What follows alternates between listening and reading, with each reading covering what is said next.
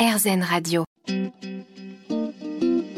Namasté, le yoga avec Natacha Saint-Pierre. Nous sommes de retour dans Namasté avec notre invitée aujourd'hui, Audrey Favreau. Audrey, qui, à qui je parle, vous êtes en direct de l'Italie, je ne me trompe pas? Tout à fait. J'y suis depuis 2013. On a donc la chance sur RZN Radio d'avoir des gens spécialisés dans leur domaine de partout à travers le monde, à travers l'Europe. Et ça, c'est toujours un grand bonheur. Vous nous parliez précédemment, Audrey, des cinq piliers du yoga restauratif. Alors, je vais les, les, les citer à nouveau. C'est le silence, l'obscurité, l'immobilité, le confort et la chaleur. Pourquoi est-ce que ces cinq piliers sont importants? Est-ce qu'ils s'adressent à nos cinq sens? Qu'on cherche, euh, non, justement, enfin, ce qu'on cherche, c'est à, euh, à, faire en sorte que notre attention ne se porte pas sur l'extérieur et donc sur nos sens externes, qui sont effectivement euh, le euh, comment dire, la vue, oui, le, le, regard. Donc, on va chercher à réduire tout ça pour que notre attention se porte sur l'intérieur. Si vous avez froid, eh bien, par exemple, vous avez froid au pied, vous savez, vous n'allez pas réussir à vous endormir. Enfin, pour mmh. moi, c'est le cas. Hmm. Donc, on a besoin d'avoir chaud. Sinon, notre, notre système nerveux va être en alerte parce qu'il euh, y a danger. D'accord. Si on est dans la lumière, eh bien, ça va stimuler l'éveil et là aussi une forme d'hypervigilance. On va être dans le confort maximum pour enlever toutes les tensions musculaires et afin que notre corps n'ait pas d'autre choix que de lâcher prise. Voilà. Donc c'est vraiment ce qu'on cherche. C'est euh, faire en sorte de réduire toutes les stimulations sensorielles, un confort maximum euh, pour détendre le corps, euh, réduire les tensions musculaires. Ça va nous aider aussi à rendre notre respiration plus profonde et ça va calmer notre mental. Ça va calmer notre mental et vous nous parlez aussi euh, dans les réseaux sociaux des tempêtes émotionnelles qu'on peut traverser. Euh, vous les avez répertoriées sous forme de tristesse, colère, peur, la surprise, la mélancolie, l'impuissance. Comment le yoga restauratif nous aide à gérer toutes ces tempêtes-là? Bien, en fait, ce qu'on va faire, euh, alors quand on est, on en a parlé, on est surstimulé, on a une vie à 200 à l'heure, et notre système nerveux, la plupart du temps, il est en fight or flight, c'est-à-dire en état de stress. Mhm. Et puis à force, en fait, ce stress chronique, c'est-à-dire qu'on est toujours là-dedans, d'accord? Et donc on peut être, comment dire, euh, facilement irritable, être dans ces tempêtes émotionnelles. Et ce qu'on cherche, c'est en fait euh, retrouver une forme de flexibilité émotionnelle, une capacité à revenir à une forme d'équilibre. Donc on est capable d'aller dans les hauts, mais aussi de revenir rapidement à un équilibre. Ça ne veut pas dire qu'on va être calme tout le temps, d'accord? Mais on est capable de se calmer rapidement. D'accord. Et je lisais dans mes notes, puisque pour travailler cette interview, je suis allée voir tout ce que vous faites. Il y a un moment donné, vous parlez des trois sortes de silence. Il y a trois sortes de Hmm. silence pour vous. Qu'est-ce qu'elles sont? Alors, ben, le premier, alors c'est- le premier, c'est l'absence de bruit. Et euh, les neuroscientifiques ont même, euh, comment dire, démontré que l'absence de bruit, on en a besoin et ça nous permet en fait de faire repousser nos neurones. Repousser On carrément. On pense aujourd'hui que enfin, le bruit est tellement présent, toutes sortes de bruits. On, pense qu'on va, comment dire, euh, s'en sortir, mais, mais non, c'est vraiment un stress fort. Et donc, on a besoin de moments de silence. Le, le deuxième type de silence, c'est la rareté des actions, donc l'immobilité, qui va stimuler notre système nerveux parasympathique, donc calmer notre système nerveux. Et puis, le troisième silence, c'est la découverte du silence en soi. Alors, c'est pas une forme de calme mental. C'est pas l'absence de pensée. Non, ça, ça n'existe pas. D'accord Sinon, serait pas humain. On est programmé pour avoir une pensée toutes les 3 à 5 secondes. C'est justement accepter cette fluctuation. Et quand on pratique, eh bien, on peut démarrer une posture avec un mental à 100 à l'heure et puis se rendre compte qu'au bout de 20 minutes, sans gérer, sans, mm, par exemple, faire un pranayama ou, euh, ou se concentrer sur une partie du corps, eh bien, notre mental, malgré tout, se sera calmé. Et ça, c'est super chouette. Calmer notre mental, c'est le mot d'ordre de cette émission aujourd'hui avec notre invitée Audrey Favreau. Est-ce que vous avez réussi, vous, à calmer votre mental?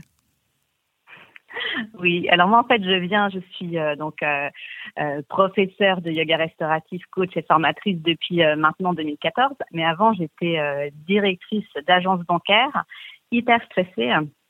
J'avais longtemps cherché un moyen de me relaxer. et jusqu'à ce que je découvre le yoga restauratif en 2012. Et pour moi, ça a vraiment été un, comment dire, un coup de cœur, euh, un moyen en peu de temps de me relaxer, alors que je suis quelqu'un, comment dire, qui aime euh, euh, la rapidité, l'efficacité. Et donc voilà, c'est la possibilité de se relaxer facilement et de calmer notre mental. Oui, tout à fait. Alors restez avec nous puisqu'on continue cette conversation dans un instant sur RZN Radio. Namasté, le yoga avec Natacha Saint-Pierre. Toujours avec vous sur RZN Radio, c'est Namasté avec notre invité Audrey Favreau. Aujourd'hui, on parle de yoga restauratif. Alors pour beaucoup de gens, le yoga restauratif ne s'adresse qu'à votre corps qui pourrait être usé ou blessé, mais pas du tout. Le yoga restauratif s'adresse aussi à notre mental parce que notre mental, il est peut-être un peu fatigué. Il y a huit façons qui sont inconscientes, mais qui stimulent notre, notre système nerveux, Audrey. Et ça, on les, on les traverse tous. Oui, oui, oui. Et, et je lisais, vous nous parlez de choses qui sont euh, limite anodines, auxquelles on ne pense pas. Respirer par la bouche stimule inconsciemment notre système nerveux. Absolument. Et c'est vrai que c'est quelque chose que j'essaye vraiment de, d'enseigner à mes élèves, c'est-à-dire de respirer par le nez. Car lorsqu'on respire par le nez, automatiquement, ça va rendre notre expiration légèrement plus longue que notre inspiration. Et ça, ça va permettre de stimuler le nerf vague de, calmer le système nerveux. Alors, il y a beaucoup de choses qu'on fait euh, qui ne nous permettent pas euh, de, de, se reposer, c'est les pensées répétitives euh, du, du, passé, du futur, c'est ruminer les choses sur lesquelles on n'a pas de contrôle, être hyper connecté. Ça, c'est un mot de notre société, non? L'hyperconnexion. On parle de burn-out ou de stress. Vous nous expliquez comment différencier les deux? Mmh. Alors disons que le comment dire le stress c'est quand on est dans cette comment dire dans cette réponse fight or flight de combat fuite et assez régulièrement d'accord? On va arriver dans le burn-out quand on aura tellement été dans le stress que notre nerf vague c'est c'est un nerf c'est le dixième nerf crânien qui est là pour euh, retrouver cet équilibre en nous et bien elle a tellement travaillé plus en mesure de travailler c'est tout, c'est plus son travail. Donc, euh, on n'est plus en mesure de revenir à cet équilibre et on finit, euh, voilà, épuisé. Notre système nerveux est épuisé. Ou par exemple, j'aime bien euh, cette définition. Par exemple, quand vous êtes stressé, -hmm. vous pouvez vous sentir électrique. On a beaucoup d'énergie. Vous avez pris trois expressos. Oui. Et quand vous êtes, par exemple, complètement épuisé, votre système nerveux, il, il en peut plus eh bien euh, là, c'est comme s'il n'y avait plus de courant électrique à l'intérieur de vous. Vous n'avez plus la capacité de répondre aux stimuli extérieurs. Ça, ça, ça, vous permet de vous rendre compte de la différence. C'est comme si finalement on avait vécu dans un, un rythme d'urgence pendant un, un, certain temps et tout d'un coup, on n'est plus capable de répondre à cette urgence?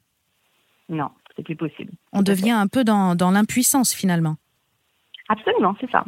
Est-ce qu'il faut faire du yoga restauratif avant d'arriver au burn-out euh, Est-ce qu'il est encore efficace quand on arrive au burn-out? Com Comment, à quel moment on doit se mettre au yoga restauratif? Alors, pour moi, c'est un, un, yoga qui va être euh, très efficace pour éviter le burn-out. Et c'est aussi un yoga très efficace pour combattre le burn-out si on y est. Mm. Parce qu'on va pouvoir se reposer euh, profondément.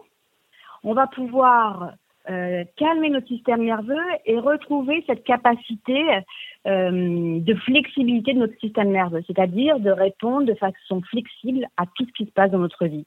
Si on doit courir parce qu'il y a un danger, on court, mais si on peut se reposer, se relaxer, chez nous, tranquille, on se relaxe.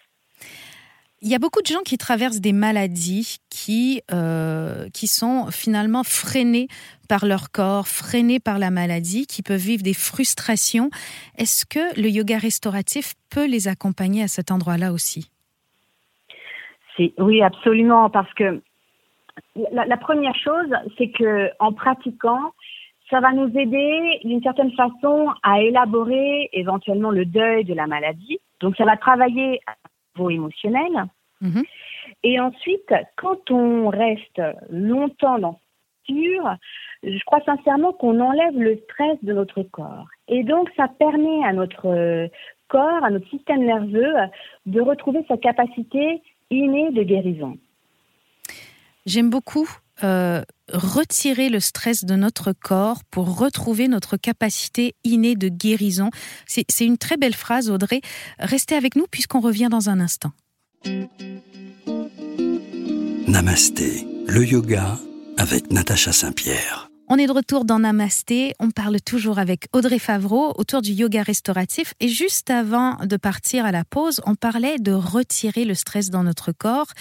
Et je vous disais au moment de la pause que euh, finalement, Audrey, j'ai l'impression qu'on accumule du stress puisqu'on ne le libère pas quotidiennement sans qu'on s'en rende compte. Et vous me disiez que vous aviez une jolie métaphore à ce sujet. Voilà. En fait, c'est la métaphore de la maison.